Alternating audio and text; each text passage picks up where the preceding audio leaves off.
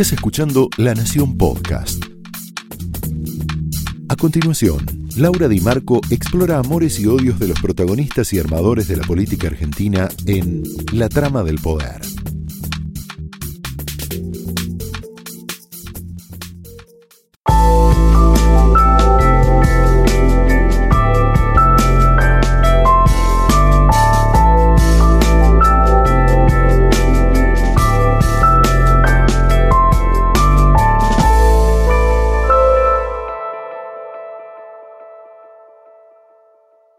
Hola, muy buenas noches. Bienvenidos a la trama de hoy. Hoy nos vamos a meter en un tema espinoso, en un tema que tiene muchas interpretaciones y miradas, que es la inseguridad y la justicia. Esta semana tuvimos dos noticias fuertes, atravesaron la semana y también las noticias. Uno fue el asesinato de la oficial Lourdes Espíndola, que generó, además de una enorme conmoción por cómo, cómo sucedió, eh, nos hizo meter también en eh, los desbarajustes que tiene la justicia. El acusado por el asesinato de Lourdes ya había sido detenido hace ocho meses atrás con un arma y un juez de Morón hizo una interpretación extraña de esa detención y lo liberó y finalmente es el hombre que habría atacado a Lourdes y la habría matado. Y la otra noticia que atravesó la semana es este proyecto que tiene el gobierno de reforma de las Fuerzas Armadas, de reforma del rol de las Fuerzas Armadas, que generó muchísima polémica en la oposición.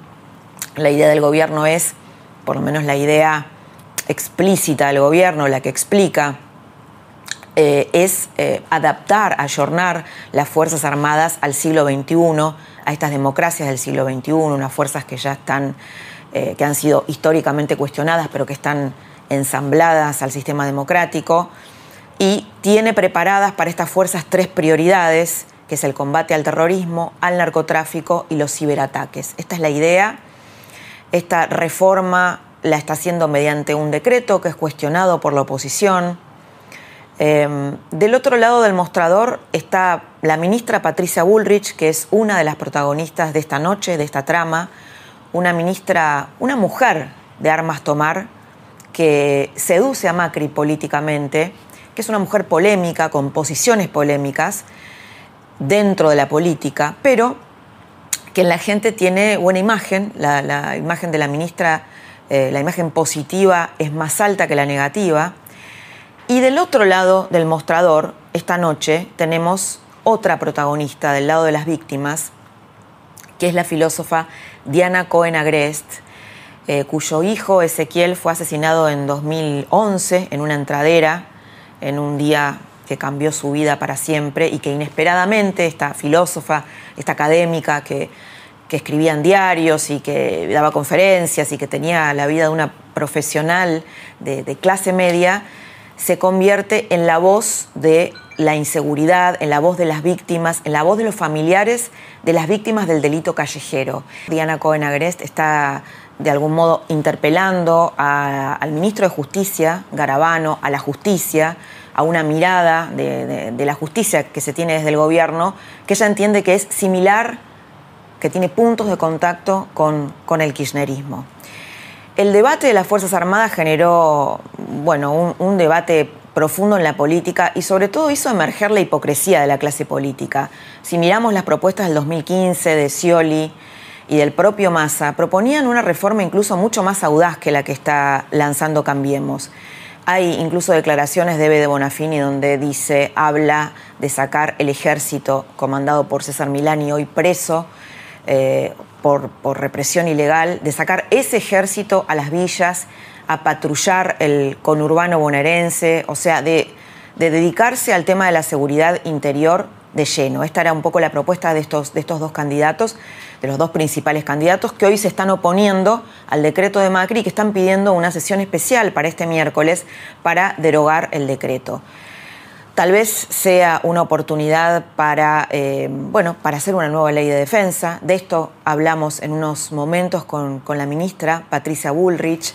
Hay una realidad que es que la situación económica preanuncia eh, estallidos sociales. Eh, el propio gobierno los está analizando. Esta semana la ministra Bullrich dijo que no tenía miedo de un estallido en diciembre. ¿Es verdad esto o la ministra está sobreactuando? ¿O hay preparativos del gobierno para hacer una malla de contención sobre estos estallidos que les están trayendo los informes de inteligencia? El asesinato de, Lourdes Espíndola esta semana parece darle la razón a Cohen Agrest cuando cuestiona la justicia. La vida de estas dos mujeres que vas a ver en un ratito parecen la trama de una película. Son muy distintas, la ministra Woolrich y Diana Cohen Agrest, pero tienen un punto de contacto. Y ese punto es que sus vidas giraron en un momento, con uno o varios giros del destino, y las transformaron definitivamente. La trama de esta noche empieza así.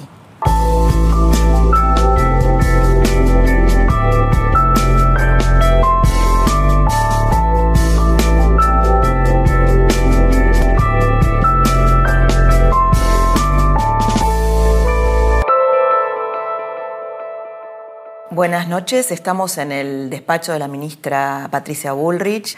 Le quería preguntar con respecto al tema, al debate que se está abriendo con las Fuerzas Armadas y la ampliación de responsabilidades en cuanto a la seguridad interior. Una de las críticas que se hace es el hecho, la comparación con México, ¿no? Una, idea es que las Fuerzas Armadas participen en el combate al narcotráfico y lo que sucedió en México es que agravó la situación. ¿Qué es lo, cómo lo están viendo ustedes? Bueno, en primer lugar, me parece que hay un, cambio que eh, nuestro gobierno decidió en relación a qué hacen las Fuerzas Armadas y una interpretación de ese cambio eh, que tiene casi una distancia abismal entre lo que efectivamente eh, dice los cambios legales que nosotros hicimos. En primer lugar, lo que nosotros hicimos fue cambiar un decreto que era el 727, que se, atribuía una interpretación de una ley mucho más allá de la ley. Y lo único que nosotros hicimos en el decreto nuevo es poner en el decreto lo que dice la ley. La ley dice que los instrumentos militares, las Fuerzas Armadas, pueden trabajar en eh, agresiones de origen externo. Y el decreto que había firmado Garré decía que las agresiones de origen externo siempre eran de un Estado, de un estado y de un ejército convencional. Y nosotros lo único que decimos es que son agresiones de origen externo. Pueden ser o no interpretadas de, como estados o pueden ser interpretadas de otra manera, tal cual lo interpreta hoy el mundo. Así que me parece que hay una distancia muy grande entre lo que es el debate y lo que es lo que efectivamente está en la realidad. Algo que nosotros venimos viendo siempre, la verdad versus el relato es algo que, vemos siempre. ¿Qué es lo que nosotros concebimos? Eh, nosotros estamos haciendo un cambio de paradigma muy importante en la lucha contra el narcotráfico, donde estamos pasando de la casualidad a la causalidad, es decir, de chocarnos con la droga a investigar a las organizaciones criminales ligadas a la droga. O sea, hacer una inteligencia. Hacer inteligencia criminal e investigación criminal. Y ir atando los, los hilos de las organizaciones para llevar eh, frente a la justicia al conjunto de la organización. Esto nosotros hemos tenido en dos años y medio un crecimiento que hemos llegado a que hoy el 60% de los casos que tenemos hoy son por inteligencia e investigación criminal. Es decir, no son por casualidad. No nos los cruzamos en la ruta ni nos los cruzamos en la frontera. Eh, entonces, la lucha contra el narcotráfico en la Argentina está bastante, eh, tiene mucha distancia con la realidad de México, donde México tenía toda su frontera tomada. Eh, en nuestro caso, lo que van a hacer las Fuerzas Armadas es eh, trabajar en el apoyo logístico a las fuerzas de seguridad, que ya lo están haciendo hace muchos años. En algunos casos se discontinuó con el patrullaje que hacía el ejército en la época de Rodríguez y de Berni, que estaban en este ministerio, Y eh, en el caso de la Fuerza Aérea siguió, porque la Fuerza Aérea es la que controla el espacio aéreo y los vuelos ilegales que pueden entrar a la Argentina. Es decir, que en eso ha habido eh, una discontinuidad en un momento del patrullaje del ejército que hacía el gobierno anterior y una continuidad en el control del espacio aéreo y de los radares que eh, tiene la Fuerza Aérea. Es decir, que la Fuerza Aérea ya está en la frontera. ¿Y qué otras tareas van a tener en seguridad interior? ¿Solamente es esta? Solamente esta. Sí, mm. solamente esta. Ahora, Patricia, digo, con, con, la historia que tienen las Fuerzas Armadas en nuestro país y todas las interrupciones democráticas que provocaron, toda esta idea, bueno, todo esto, todo esto tan pesado que está en, el imaginario colectivo, ¿no debería discutirse esto en el Congreso? ¿No debería ser una discusión de la política? En primer lugar, lo que nosotros estamos haciendo es trabajar en base a una ley que fue consensuada por todos. Quien retrocedió sobre esa ley y quien rompió el acuerdo democrático que se había logrado con la ley de defensa fue el famoso decreto de Garré, que inventó y reinterpretó la ley en su decisión de llevar a las Fuerzas Armadas a no permitirles una eh, reinserción democrática. Cuando nosotros pensamos que la Argentina vivió lo que vivió eh, con la dictadura militar, tomemos la última como, ejemplo, em, todos los sectores, eh, de alguna manera, toda la Argentina tuvo la posibilidad de reinsertarse democráticamente. Y las Fuerzas Armadas, sobre todo, eh, digamos, hubo muchos vaivenes, ¿no? Del, juicio de las juntas a la amnistía, de la amnistía al juicio, a los juicios de la verdad, muchos de los cuales eh, todavía están abiertos, eh, y a una mirada ideológica eh, totalmente contradictoria desde mi punto de vista del kirchnerismo, que fue, por un lado, poner a las Fuerzas Armadas en, la incapacidad de que las Fuerzas Armadas puedan reconvertirse en Fuerzas Armadas democráticas, no permitirles entrar en una nueva etapa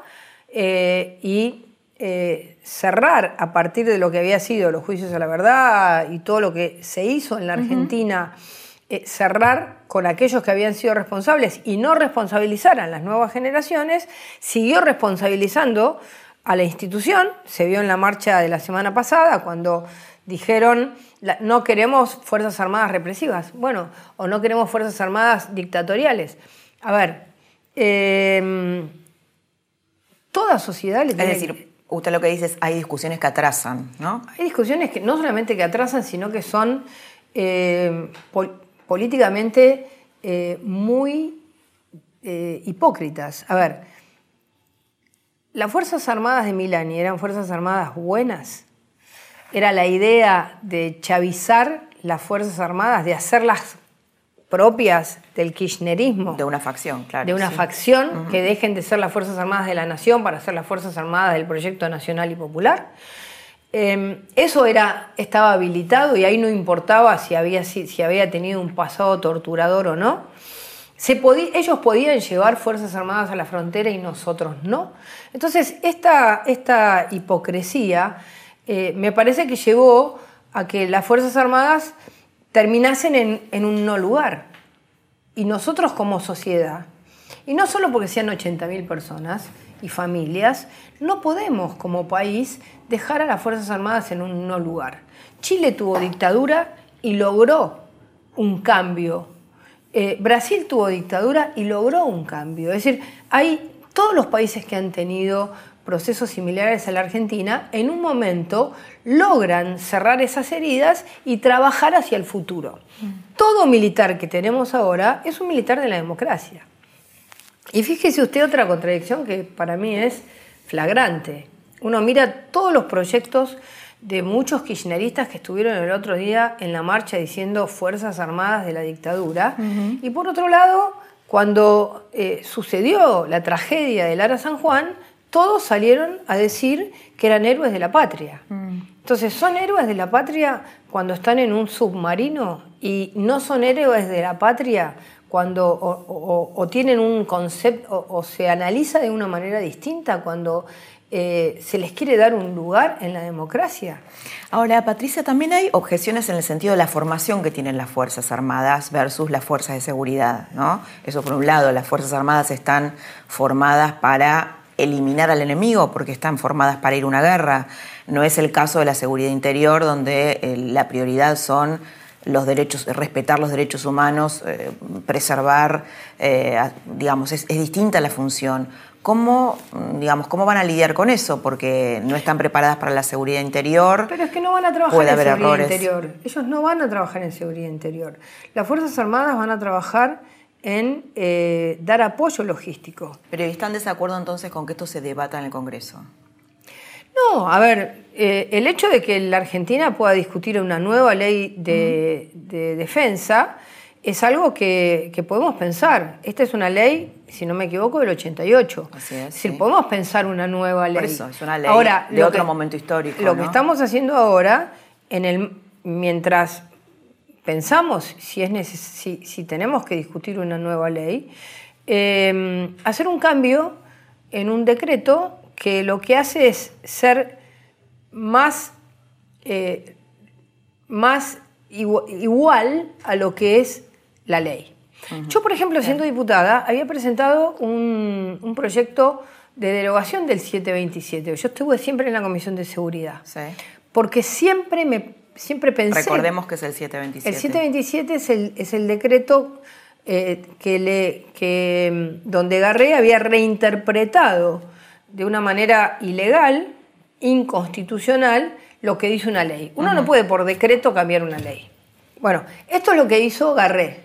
Garré dijo, a la ley que dice agresiones de origen externo, dice, las agresiones de origen externo yo las interpreto. ¿Y cómo las interpreto? Son de estados y de ejércitos convencionales. Es decir, que si la Argentina tiene un ataque como tuvo Estados Unidos el 11S, las Fuerzas Armadas no pueden aparecer. Le cambio un poquitito el tema, Patricia, que bueno, un tema que, está atravesando Cambiemos y a la política argentina, que son los aportes, los aportes truchos las sospechas de fraude en la campaña del 2015-2017 y las afiliaciones truchas. Eh, ¿No es esto doblemente dañino para una fuerza como Cambiemos que venía a cambiar esto supuestamente? En el caso de las afiliaciones es algo que para mí es totalmente, está totalmente fuera de, la realidad. Yo me acuerdo que cuando nosotros discutimos la ley de primarias abiertas... Fuera de realidad porque no debería haber para afiliaciones. Para mí no debería haber afiliaciones. Para mí la afiliación es algo totalmente viejo que no tiene, eh, sinceramente, ninguna importancia. Creo que es mucho más importante por ahí pensar que en vez de haber afiliaciones, eh, los partidos existen de acuerdo a los eh, pisos electorales que puedan tener y no a la afiliación. Pero lo que pasa es que se cobra por las afiliaciones. Como se cobra por las afiliaciones, y las afiliaciones vienen del año 1983, y, y, entonces, y además siguen, siguen teniendo soportes en papel es algo que, para mí hay que cambiarlo. Yo soy partidaria de que no haya afiliaciones y que haya ¿Y hay consenso en la política para No, bueno, en ese momento cuando se discutió la, primaria no hubo Claro, el peronismo tendría, perdería, digo, peronismo y radicalismo, que son los partidos con, tradicionalmente más afiliados, perderían dinero, ¿no? Y bueno, si no afilian la misma cantidad de gente que afiliaron en el 83, que recuerdo que en el 83 fueron campañas masivas de 4 millones de afiliados, de 3 millones de afiliados, seguramente eso sucedería. Em, entonces, a mí me parece que hay que hacer cambios de fondo. Lo que pasa es que es, difícil cada vez que nosotros hemos planteado cambios en el sistema electoral, hemos tenido nos grandes, ¿no? Sí. Em, Ahora, Patricia, de todos modos, eso no es, culpa, digamos, que Cambiemos haya hecho la misma truchada que los partidos tradicionales. No, no, no, bueno, a ver, ahí el, problema es que hay que hacer sistemas de controles mucho más, eh, digamos, que no nos controle solo la justicia, sino que nos controlemos nosotros mismos a nosotros mismos. Tenemos ¿Fallaron esos controles? Y tenemos que tener sistemas de auditorías propios para que cuando, digamos, eh, y detectar nosotros mismos estos, estos problemas.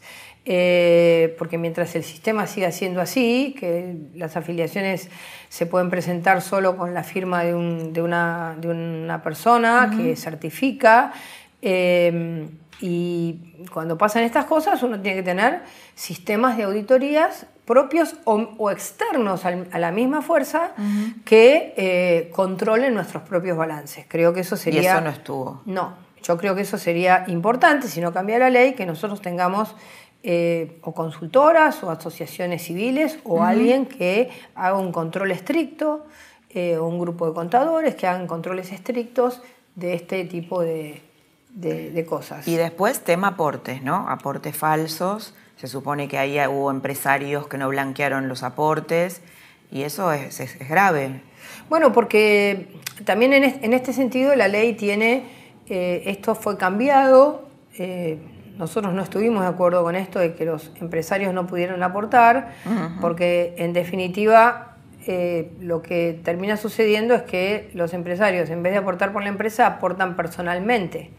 Y eso daba lugar a algo más, eh, menos sólido. Yo recuerdo que cuando se discutió esta ley, yo fui a Chile, vi cómo era el sistema chileno. En el sistema chileno se permite el aporte anónimo en cifras muy pequeñas y después todo tiene que estar registrado cuando es aporte individual y cuando es aporte empresario tiene un límite. Que eso era la ley previa.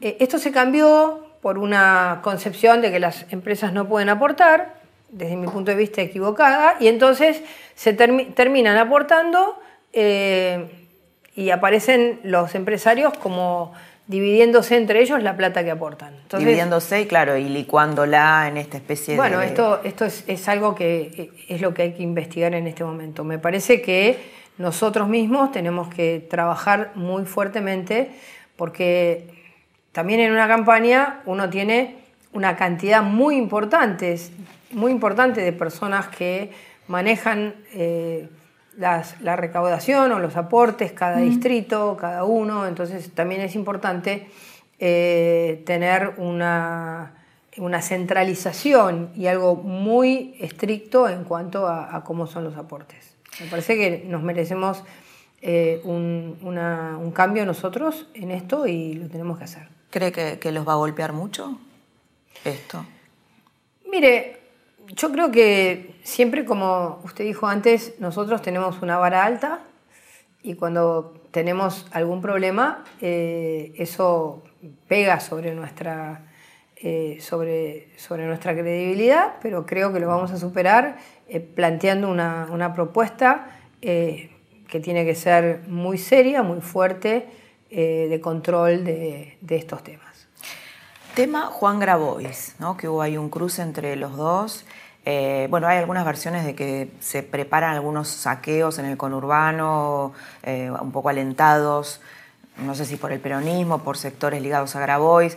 Ahora, pero no fue un poco exagerado decir que es que está promoviendo un golpe de Estado, Grabois. Él salió hablando de que usted tiene que estar perturbada, que tiene una mente perturbada. Se nota que es una persona que además de algún nivel de perversidad tiene un severo desequilibrio, por lo menos en su percepción de la realidad.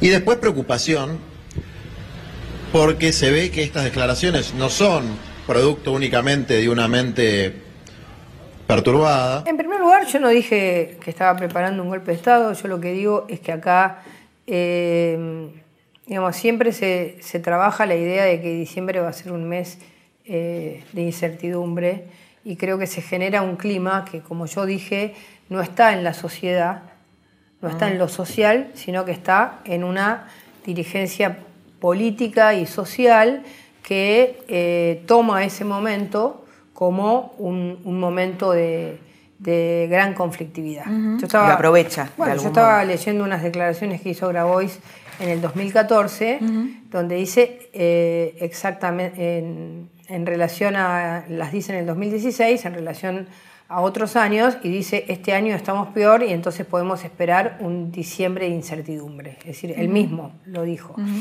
Em, si él está dispuesto a, trabajar, justamente como él mismo dijo, yo quiero trabajar por la tranquilidad, quiero trabajar por la paz, no quiero un diciembre eh, intranquilo, bienvenido, eh, dispuesta a, a hablar con él, a que esto pase. Él tiene siempre diálogo con desarrollo social, eh, pero bienvenido a que esto sea así y yo le creo y, bueno, acepto eh, que, que él plantee estas cosas. Habló de, mente perturbada, que usted Eh, tenía una mente perturbada, Bueno, a ver, elevó la apuesta. Yo, yo lo veo todos los días en, en, en la calle. Todos los días. Eh, desde que empezó nuestro gobierno, eh, hace dos años y medio, nosotros tenemos eh, una perturbación permanente de, la, de la convivencia de los argentinos y del orden, permanente, todos los días. Entonces, me parece que la perturbación existe. Yo no tengo una mente perturbada, veo la realidad. Veo la realidad. Entonces, lo que digo es, eh, para nosotros diciembre es igual que cualquier otro mes del año y no queremos que se haga una construcción política, política, no social, política de diciembre. Él dice que no lo va a hacer, que va a ayudar a la tranquilidad, bienvenido.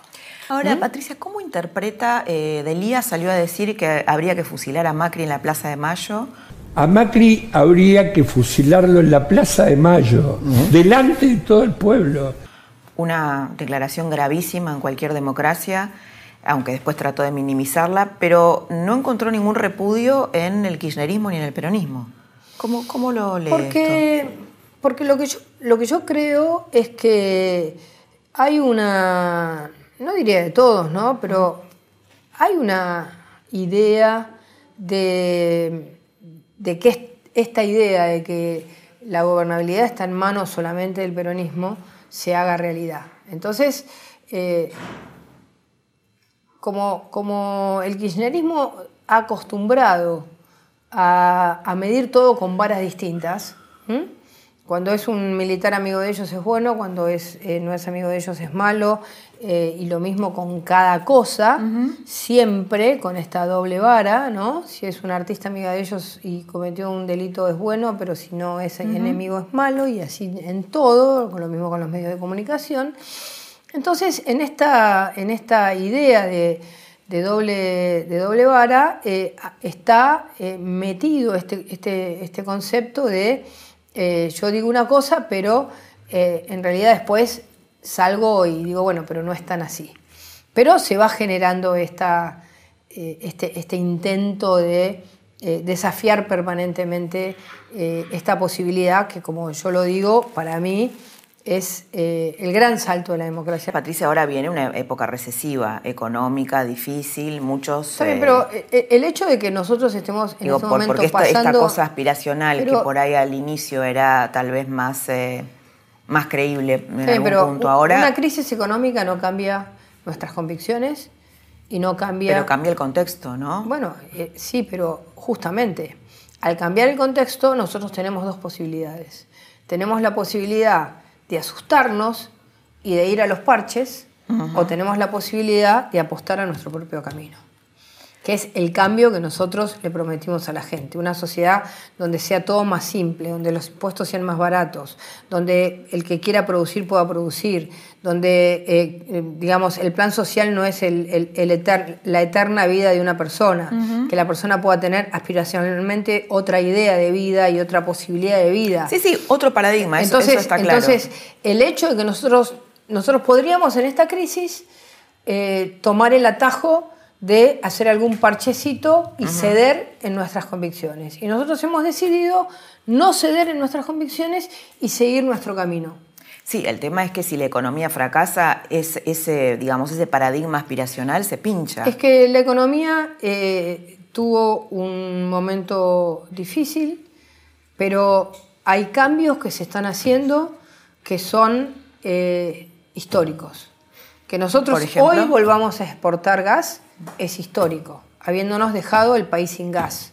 Tema Moyano, usted antes mencionaba poder corporativo y cambio, dos palabras que quisiera tomar.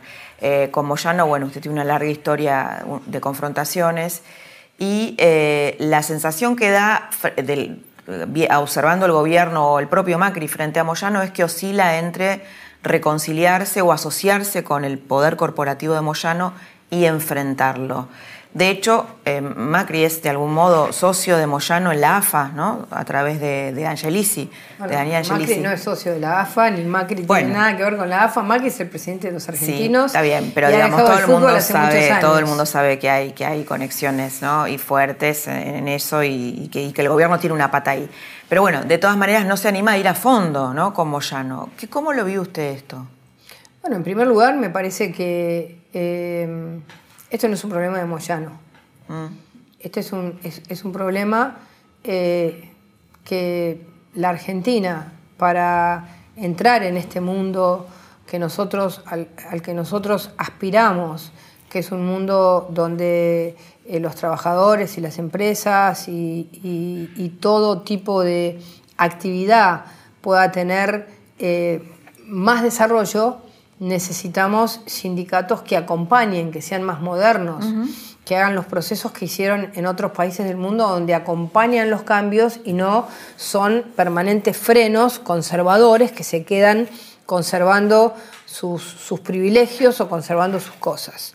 Le quería hacer, Patricia, para, para terminar la entrevista, un par de, de meterme un poquito en, en su vida eh, y en esta rareza de que una ministra de Seguridad, mujer, que además hay pocas mujeres en el gabinete, tiene un pasado muy curioso, ¿no? Bueno, eh, por momentos desconocido, una chica de familia aristocrática que en los años 60, ¿no? 60, 70, 70, fines de los 70, largos. 60, eh, se acerca a la JP ligada a Montoneros. Eh, ¿Cómo fue ese acercamiento y cómo fue esa transformación? ¿Cómo pasamos de esta chica de izquierda a esta mujer que hoy habla de estas cosas? En primer lugar, eh, yo creo que en ese momento había como un clima de época ¿Mm? eh, y yo enfilé en ese clima de época.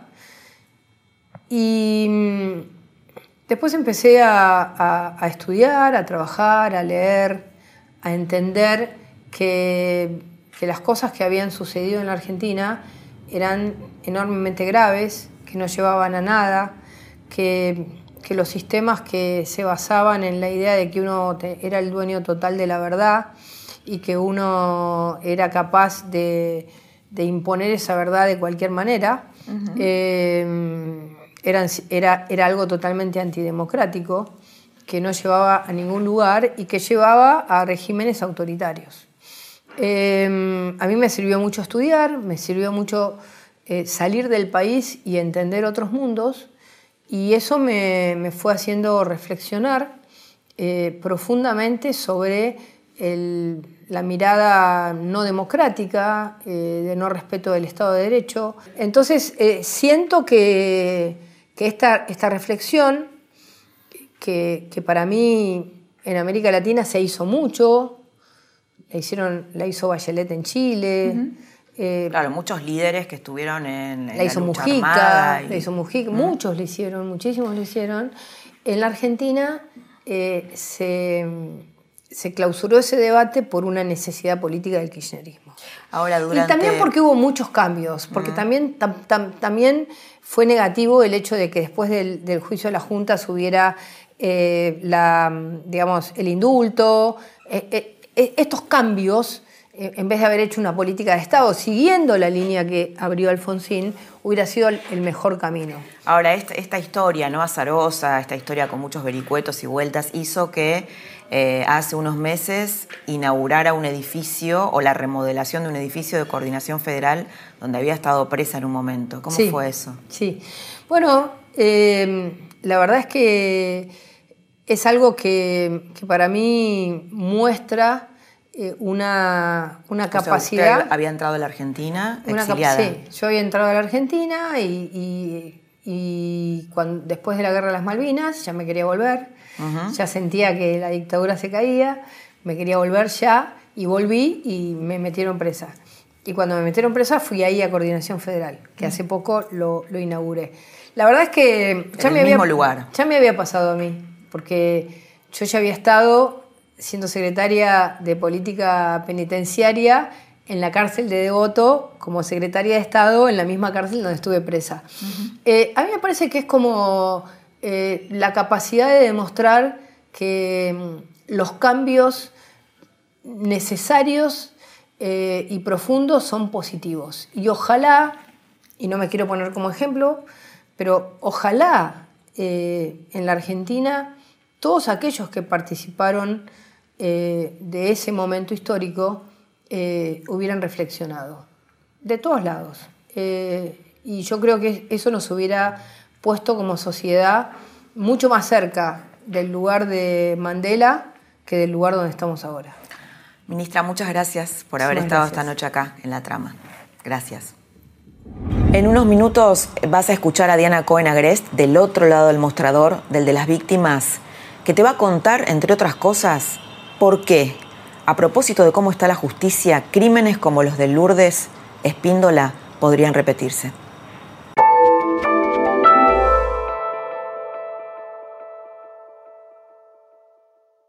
Segunda parte de la trama, Diana Cohen Agrest, su historia, su lucha, su vida y esto es lo que piensa.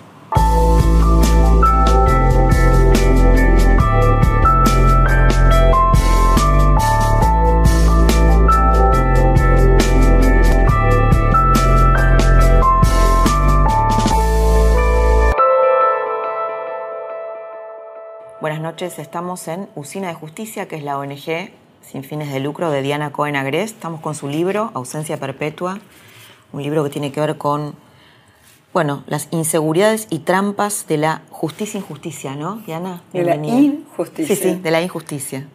Sí, sí, de la justicia injusta, podríamos decir. De la justicia injusta, porque ya no se puede hablar de justicia. Hoy, esta semana, tuvimos una muerte muy traumática que fue la de Lourdes Espíndola, la gente que mataron en Ituzaingó y uno de los acusados ya tenía varias causas, sin embargo fue liberado. ¿Tiene, ¿Tiene alguna conexión esto con el asesinato de tu hijo Ezequiel? Por supuesto, tiene conexión no solamente con el asesinato de Ezequiel, sino con la enorme mayoría de los homicidios que se producen en el país. Cuando murió Ezequiel en el año 2011, donde un 8 de julio me llamaron de la comisaría para decirle que, decirme que fuera inmediatamente. Ezequiel murió en una entradera a las 6 de la tarde, cuando iba a la casa de una compañera a filmar un corto con el cual se iba a recibir en la facultad.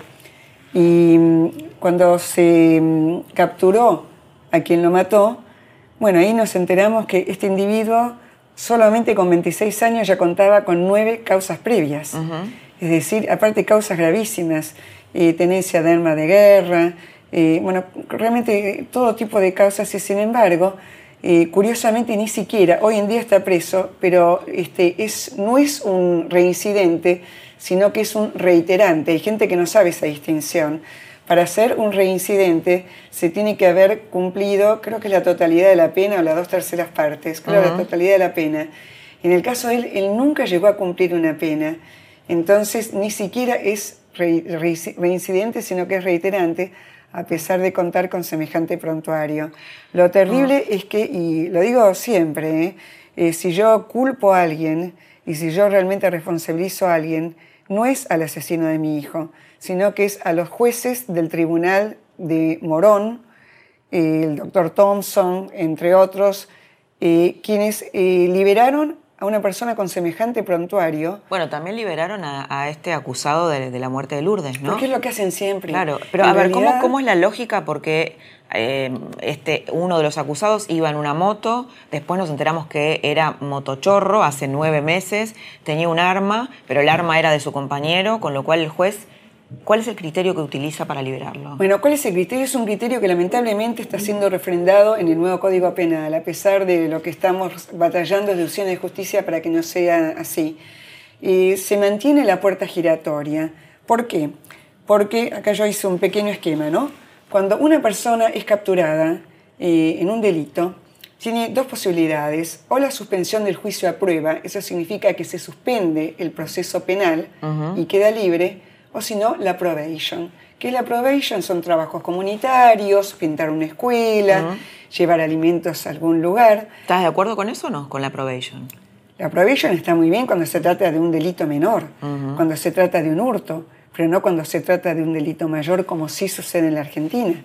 Pero como es el primer delito, entonces se les da probation. Cuando ese individuo comete un segundo delito, resulta que tampoco va preso. ¿Por qué?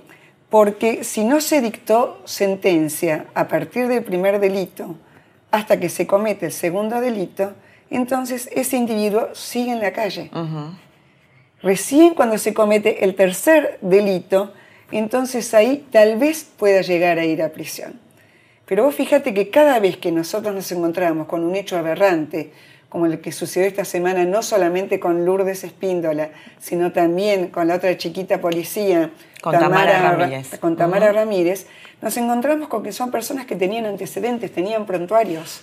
Bueno, también hay un blanco de ensañamiento porque eran policías, ¿no? Sí, Tal vez porque eran mujeres policías. Eran mujeres policías y además fueron a robar el arma. Mm. Porque en el caso de Lourdes este, tenía 5 mil pesos que no se lo tocaron. O sea, que era claro. la policía como un símbolo, ¿no? Como un símbolo de atacar. Porque es una manera, el delincuente se recibe, de alguna manera corona su carrera delincuencial cuando mata a un policía. Mm. Entonces, eso forma parte de un imaginario que nosotros heredamos de hace 40 años atrás y que no solamente es compartido por los delincuentes, sino en gran medida por, gran parte de la población que todavía le sigue echando la culpa a la policía. Cuando la policía que tenemos hoy en la calle, estos chicos, por ejemplo, son chicos que están muy lejos de haber participado en la represión, son chicos que entran a, trabajar son con 25 años o 22 años y para ganar unos pesos eh, que son 4 o 5 mil pesos para que ingrese a su hogar.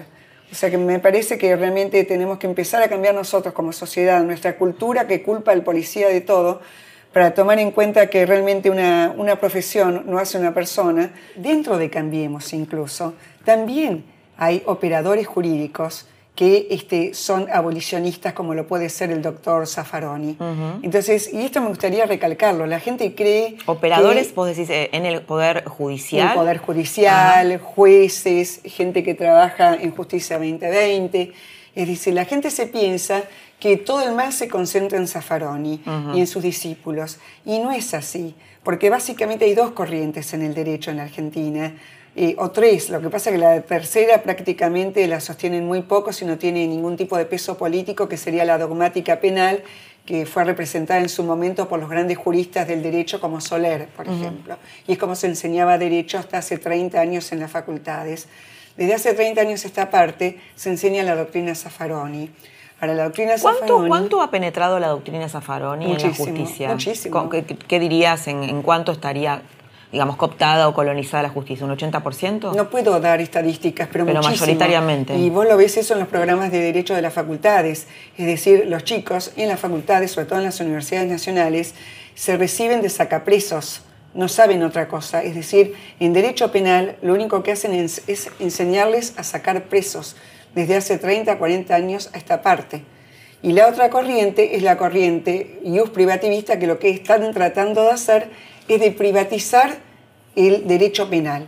Esto es, en lugar de que haya cárceles, que en realidad no hay cárceles por un problema de orden fáctico, empírico, porque si vos vas a ver el dinero destinado a la construcción de cárceles y a la administración de cárceles, siempre ha sido subejecutado. O sea, no es falta de dinero.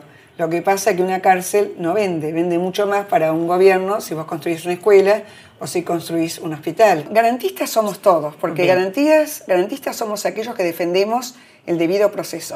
Es decir, que una persona que es imputada tiene derecho a tener un abogado, a que sea juzgado de acuerdo al procedimiento eh, que ordena la Constitución Nacional. O sea que en ese sentido la palabra garantista está mal usada. ¿Por qué? Porque eh, lo que sostienen Zaffaroni y también los ius privatistas es un abolicionismo penal. Es decir... ¿Los segundos también? ¿Los privatistas también? Claro, los segundos también. ¿Por qué? Porque ellos piensan que la pena tiene un valor solamente disuasivo.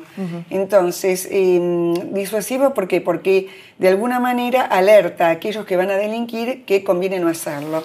Pero para eso no hace falta tener una persona en la cárcel. Es decir, una vez que vos dejás de lado... Calculo que, apuntan a la reinserción social, ¿no? sí, lo que pasa ¿Qué pensás con respecto a eso? ¿Qué es lo que yo pienso? Que acá en la Argentina se, hace, se ha construido un mito en torno de la reinserción social. ¿Por qué? Porque en primer lugar, antes de haber una reinserción tiene que haber una rehabilitación, que son dos cosas distintas.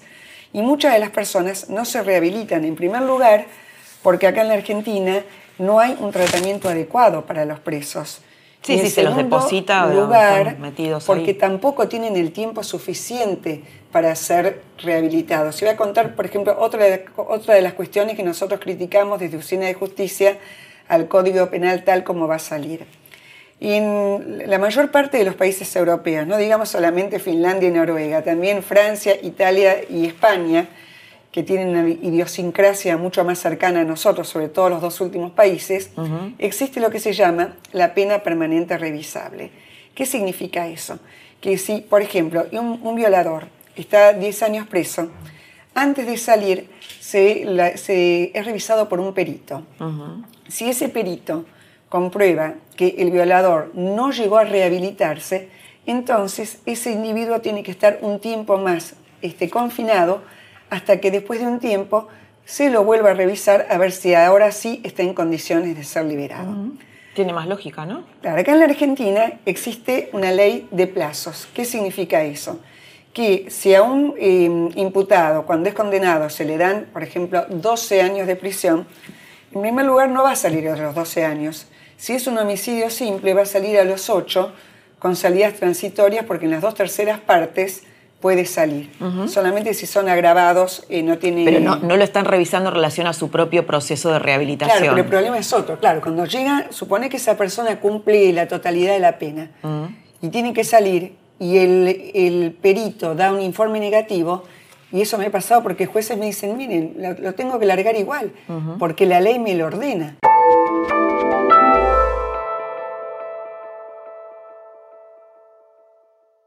Diana, ¿y qué sentís cuando te asocian con la mano dura, con la derecha? ¿Qué, qué, qué pensás?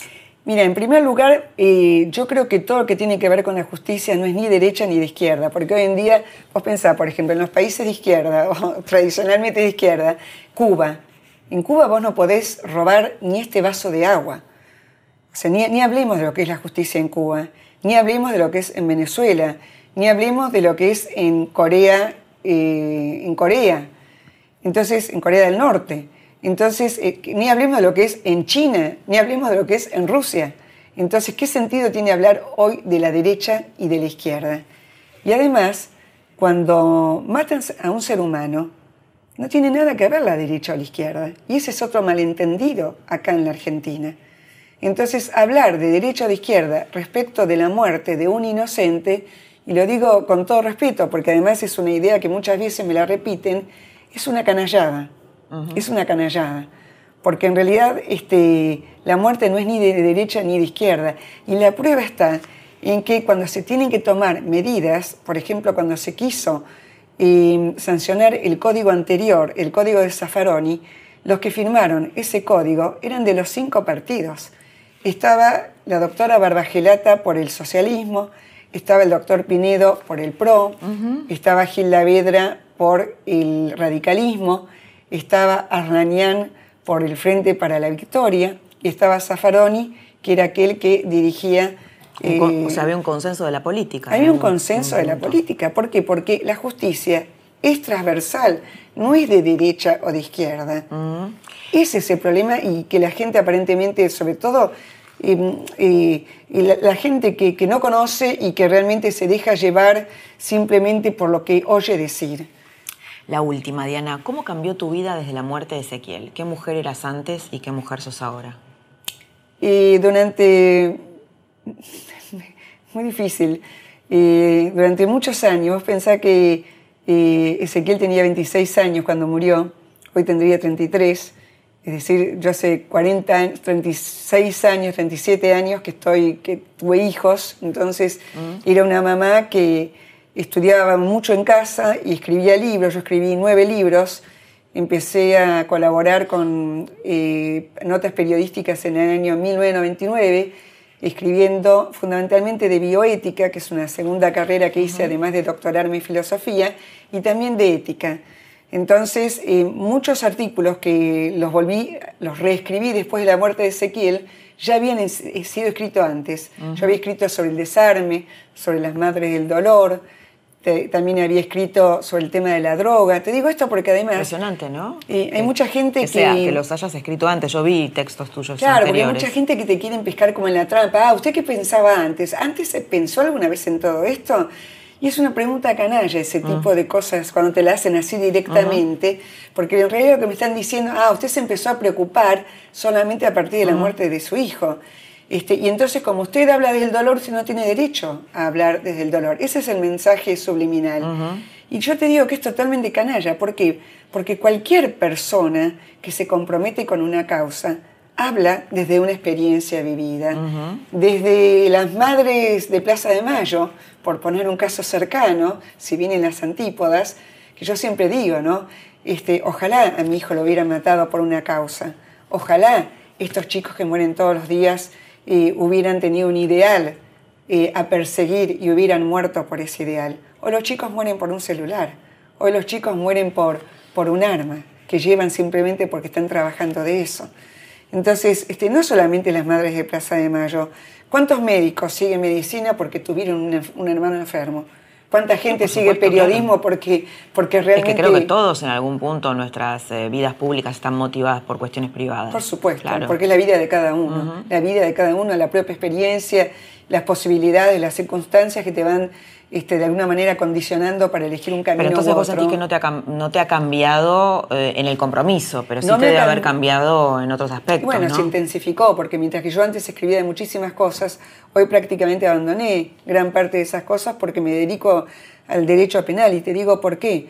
Un poco parafraseando a Marx en, la, en, uno de, una de sus primeras palabras a la tesis 11 de Feuerbach él dice algo así como que, bueno, como que hasta ahora los filósofos se dedicaron a estudiar el mundo y ahora llega un momento de transformarlo. Yo siento que no tiene sentido que me ponga a escribir libros sobre temas que de alguna manera están en gran medida resueltos o están en debate en la sociedad. Cuando lo que yo estoy abordando son temas que no están en debate, los estoy poniendo sinceramente yo en debate, por lo menos de un punto de vista teórico. Y conmigo mucha gente que de alguna manera se está animando a salir porque el problema es que es lógico, si un abogado trabaja y depende del Poder Judicial, no puede salir a decir muchas cosas que querría decir en un medio claro, que se le lo puede decir desde el lugar de las víctimas. Entonces, se puede decir desde el lugar de las víctimas y hoy podemos decir cosas que hace siete años, cuando a mi hijo lo mataron, no se podían decir. Y yo te invito que vos incluso tomes eh, en online algún diario de hace ocho o nueve años y la palabra victimario, por ejemplo, solamente se usaba para crímenes de género. Y Hay un montón de palabras que hemos introducido gracias a Oficina de Justicia en el lenguaje común y que la gente las conoce y las usa porque creo que lo que se tiene que hacer es un cambio de paradigma. Hasta ahora el derecho estuvo centrado en el delincuente y todo el derecho penal estaba al servicio de él, de liberarlo lo antes posible. Ahora el derecho tiene que de ahora en más construirse para estar al servicio de la víctima, porque es la única en un proceso penal que no eligió estar ahí. Muchas gracias, Diana, por haber estado y por habernos ayudado a entender todas estas cosas que a veces son muy técnicas y complicadas. Gracias. Gracias. Justicia y seguridad, dos temas muy importantes que están al tope de las preocupaciones de los argentinos en la voz de nuestras dos protagonistas de esta noche. Dos miradas de la Argentina. Una la expresan Cohen Agrest y Bullrich. La otra, la justicia, una justicia garantista, una justicia que a veces carece de sentido común, un choque. De esto se trató la trama de hoy y las ideas que te dejó para seguir pensando la Argentina. Te espero la próxima semana para desilvanar otra trama del poder.